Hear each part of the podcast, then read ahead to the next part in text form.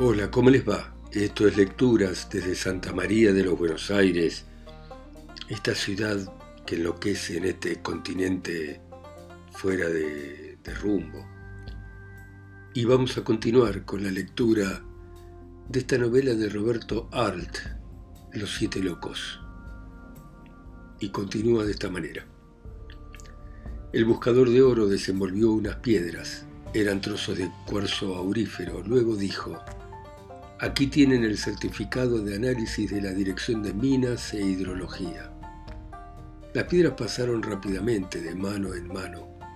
Los ojos afirmaban una voracidad extraordinaria y las yemas de los dedos rozaban con delectación el cuarzo con escamas y compactos injertos de oro. El astrólogo, liando lentamente un cigarrillo, observaba todos los semblantes que habían recibido una descarga de alma. Una tentación los tensionaba al examinar las piedras. El buscador de oro volvió a sentarse y dijo conversando con todos. Allá abajo hay mucho oro. Nadie lo sabe. Es en el campo chileno. Primero estuve en Esquel. Están tiradas las máquinas de una explotación que fracasó. Después anduve en Arroyo Pescado, caminé allá, no sé si ustedes lo sabrán, los días no cuentan, y entré al campo chileno selva, puro bosque de miles de kilómetros cuadrados, me acompañaban la máscara, una prostituta de Esquel que conocía una picada para entrar porque antes había estado con un minero al que lo asesinaron al volver. Bueno, allá abajo se mata a uno por nada. Estaba sifilítica y se me quedó en el bosque. La máscara, sí, me acuerdo. Veinte años hacía que daba vueltas por esos pagos. De Puerto Madryn fue a Comodoro, después a Trelew, después a Esquel. Ella los conoció a todos los buscadores de oro. Primero fuimos hasta Arroyo Pescado. Es 40 leguas más al sur de Esquel. Pero no había sino un poquito de polvo en las arenas. A caballo seguimos 15 días y entre monte y monte llegamos al campo chileno. Con voz clara y fija en el motivo del relato, el buscador de oro narraba su odisea en el sur. Escuchándole, Erdosain tenía la impresión de cruzar, en compañía de la máscara, desfiladeros gigantescos, negros y glaciales, cerrados en el confín por triángulos violeta de más montañas. Los altiplanos desaparecían bajo el altísimo avance del bosque perpetuo de troncos rojizos y follaje de negro-verde, y ellos, alucinados, seguían adelante bajo el espacio profundo y liso como un desierto de hielo celeste. Con gestos lentos, indiferente al asombro que suscitaba su relato, contaba el buscador de oro la aventura de meses. Todos le escuchaban absortos. Luego, una mañana llego al desfiladero negro. Era un círculo de piedra negra, basáltica, crestada, un brocal empenachado de estalagmitas oscuras, donde lo celeste del espacio se hacía infinitamente triste. Pájaros errantes rozaban en su vuelo los bloques de piedra sombreados por otros círculos de montes más altos, y en el fondo de aquel pozal un lago de agua de oro donde refluían hilachos de cascadas destrenzados por las breñas. Nunca el buscador de oro había estado en parajes tan siniestros.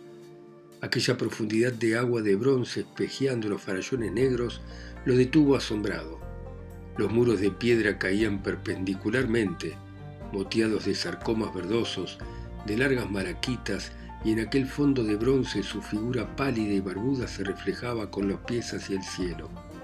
De pronto, se le ocurrió que el agua sería de oro, pero desechó la hipótesis por absurda, porque no había leído ni oído nunca nada semejante y continuó contando.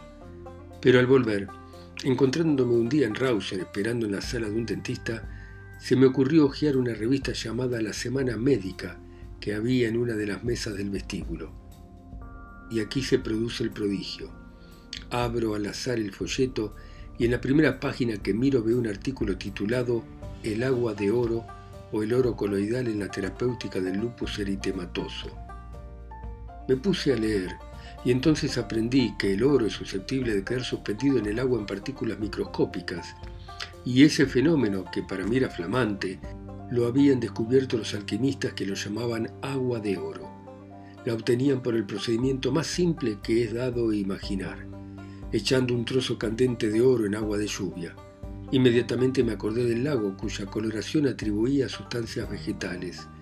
Yo había estado sin reconocerlo junto a un lago de oro coloidal que quizá cuántos siglos habían tardado en formarse por el paso del agua junto a las vetas. ¿Se dan cuenta ustedes ahora lo que es la ignorancia? Si el azar no arroja esa revista en mis manos, yo hubiera ignorado para siempre la importancia de ese descubrimiento. ¿Y usted volvió? interrumpió el mayor.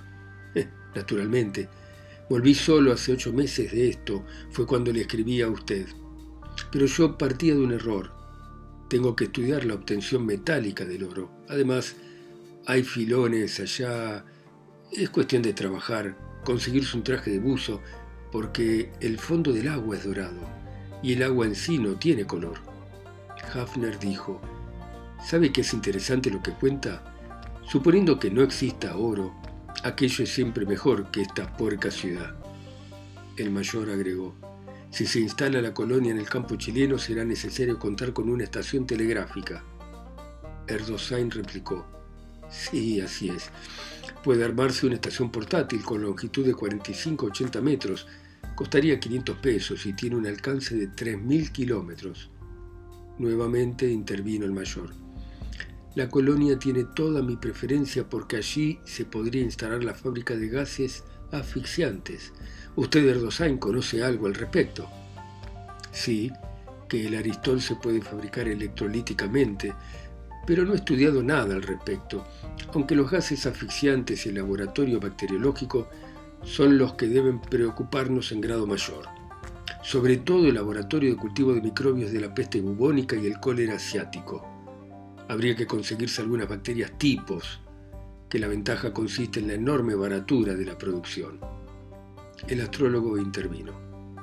Creo que lo más conveniente sería dejar para más adelante la organización de la colonia. Por ahora debemos limitarnos a llevar a cabo el proyecto de Hafner. Solo cuando dispongamos de entradas organizaremos el primer contingente que partirá para la colonia. Usted, Erdosain, me había hablado de una familia. Sí, los Espila. Hafner repuso, ¿qué diablo? Me parece que no hacemos nada más que hablar macanas.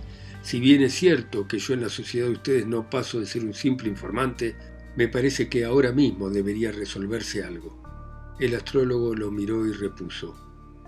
¿Está usted dispuesto a dar el dinero para hacer algo? No. Y entonces, espere usted a que dispongamos de un capital que tendremos dentro de pocos días y entonces ya verá.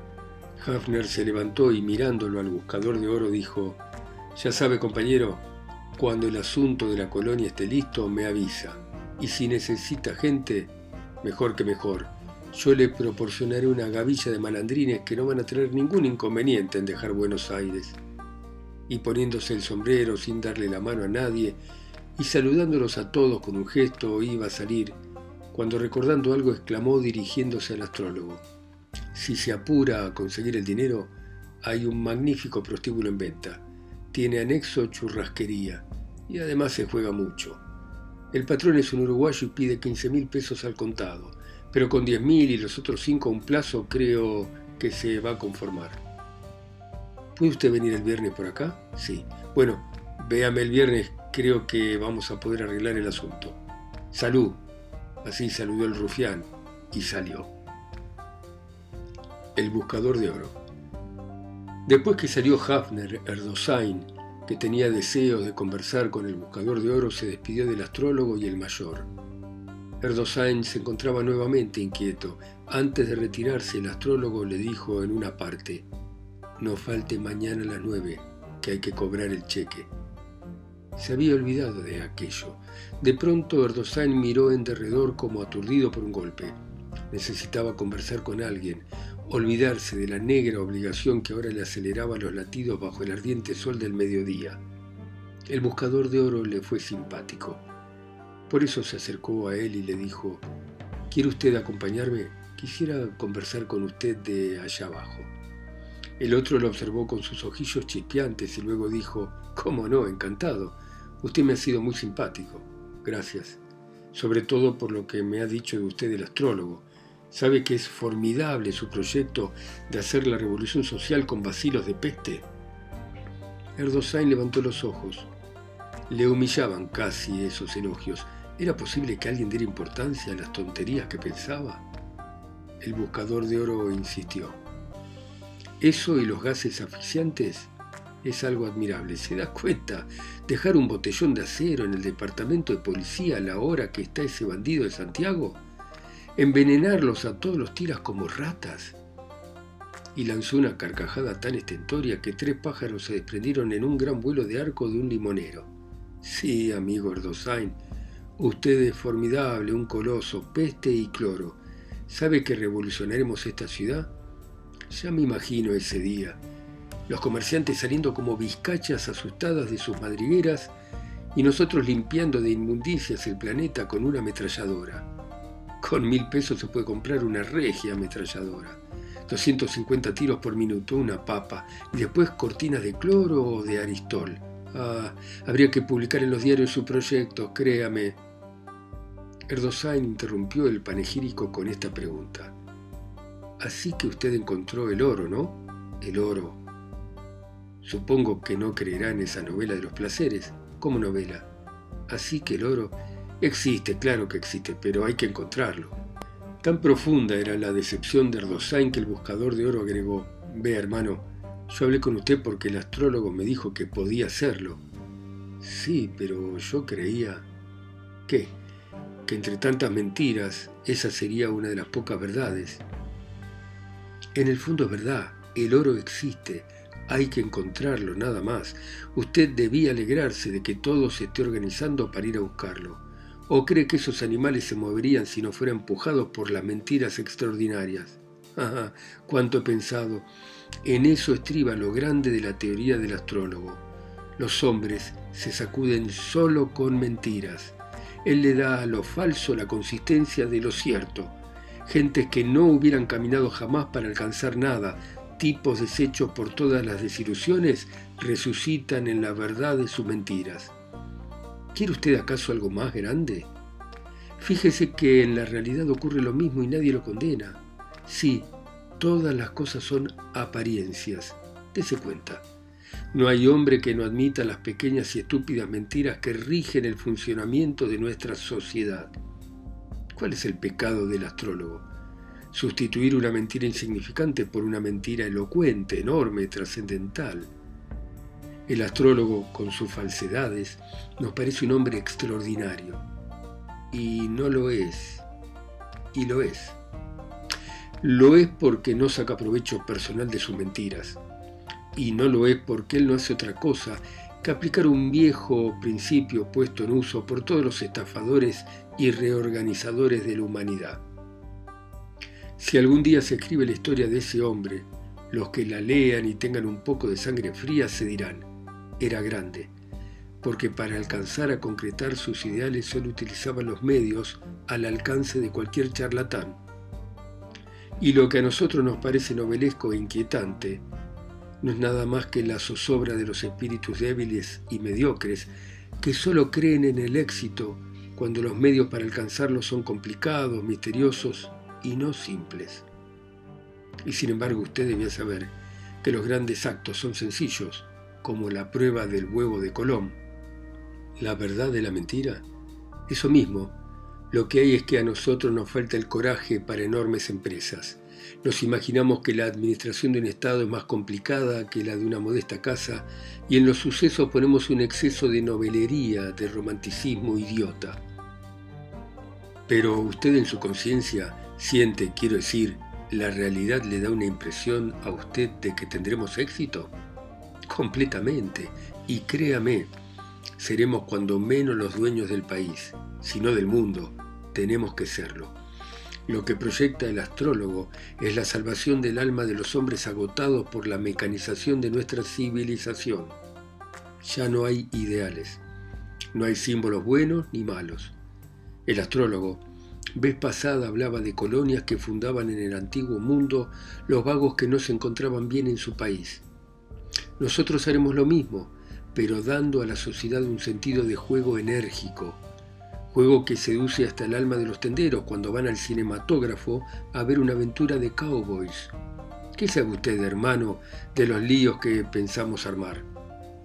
En último extremo sembraremos bombas de trinitrotolueno, para divertirnos un poco con el espanto de la canalla. ¿Qué cree usted que eran las viejas patotas y los malevos del arrabal? Hombres que no habían encontrado cauces donde lanzar su energía, y entonces los desfogaban estropeándolo a un cajetilla o a un turco.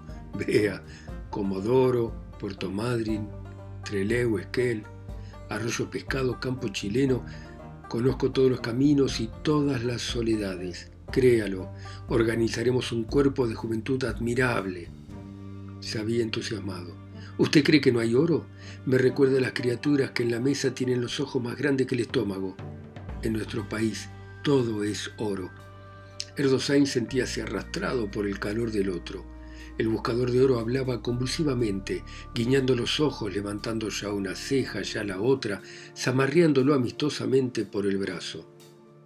Créame, Erdosain, hay mucho oro, más del que se puede imaginar usted, pero no es esa la realidad, hay otra, el tiempo que se va. Esquel, arroyo pescado, río pico, campo chileno, leguas, caminos de días y días, y usted sabe, sabe que para sacar el certificado de un caballo que no vale 10 pesos se camina semanas. El tiempo no vale nada. Todo es grande, enorme, eterno allá. Tiene que convencerse. Me acuerdo cuando con la máscara íbamos por arroyo pescado. No solo el oro, el oro rojo. Allá se salvan las almas que enfermó la civilización. Enviaremos a la montaña a todos los nuestros. Vea, yo tengo 27 años y me he jugado la piel a balazo varias veces. Sacó el revólver. ¿Ve aquel gorrión? Estaba a 50 pasos. Levantó el revólver hasta su mentón, apretó el disparador y al sonar el estampido el pájaro se desprendió verticalmente de la rama. ¿Ha visto? Así me he jugado muchas veces la piel. No hay que estar triste, vea, tengo 27 años.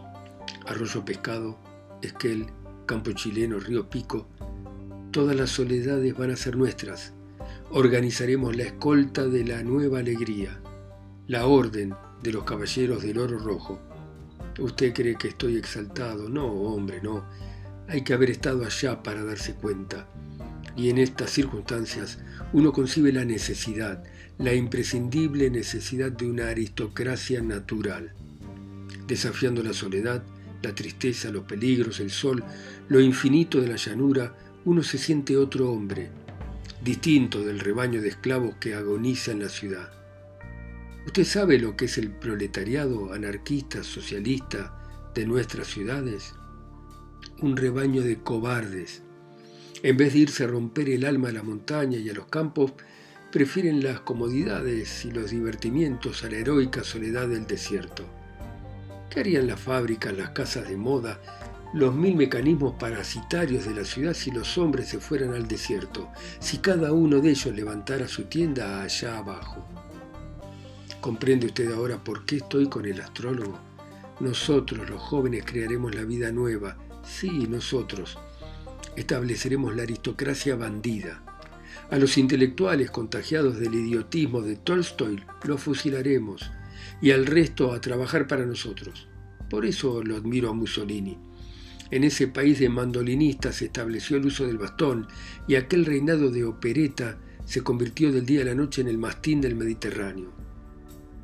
Las ciudades son los cánceres del mundo, aniquilan al hombre, lo moldean cobarde, astuto, envidioso, y es la envidia la que afirma sus derechos sociales, la envidia y la cobardía. Si esos rebaños se compusieran de bestias corajudas, lo hubieran hecho pedazos todo. Creer en el montón es creer que se puede tocar la luna con la mano. Vea lo que le pasó a Lenin con el campesino ruso. Pero ya está todo organizado y no cabe otra cosa que decir. En nuestro siglo, los que no se encuentran bien en la ciudad, que se vayan al desierto. Eso es lo que propone el astrólogo. Tiene mucha razón. Cuando los primeros cristianos se sintieron mal en las ciudades, se fueron al desierto. Allí, a su modo, se construyeron la felicidad. Hoy, en cambio, la chusma de las ciudades ladra en los comités. ¿Sabe que me gusta su símil del desierto? Pero claro, Erdosain. El astrólogo lo dice. Esos que no están cómodos en las ciudades no tienen derecho a molestar a los que la gozan. Para los descontentos e incómodos de las ciudades están la montaña, la llanura, la orilla de los grandes ríos. Erdosain no se imaginaba tal violencia en el buscador de oro. El otro adivinó el pensamiento porque dijo, nosotros predicaremos la violencia, pero no aceptaremos en las células a los teóricos de la violencia, sino que aquel que quiera demostrarnos su odio a la actual civilización tendrá que darnos una prueba de su obediencia a la sociedad. ¿Se da cuenta usted ahora del objeto de la colonia? ¿El oro no es también una hermosa ilusión? El que quiera que se sacrifique con nosotros, el esfuerzo lo va a convertir en un superhombre. Entonces se le otorgarán poderes. ¿No sucede acaso lo mismo con las órdenes monacales? ¿No está así organizado el ejército? Pero hombre, no abra la boca.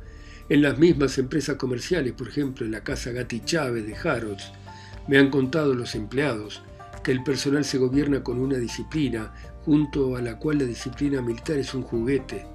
Ya ve, Erdosain, que nosotros no inventamos nada. Sustituimos un fin mezquino por un fin extraordinario, nada más. Erdosain se sentía humillado frente al buscador de oro. Envidiábale al otro la violencia, le irritaban sus verdades gruesas e indiscutibles y hubiera deseado contradecirlo al tiempo que se decía, yo soy menos personaje de drama que él. Yo soy el hombre sórdido y cobarde de la ciudad. ¿Por qué no siento su agresividad y su odio? Sí, tiene razón. Y sonrío a sus palabras prudentemente como si temiera que me dé una cachetada. Y es que me asusta su violencia, me enoja su coraje. ¿En qué piensa, hermano? dijo el buscador de oro. Erdosain lo miró largamente y contestó, Pensaba que es muy triste haberse criado un cobarde.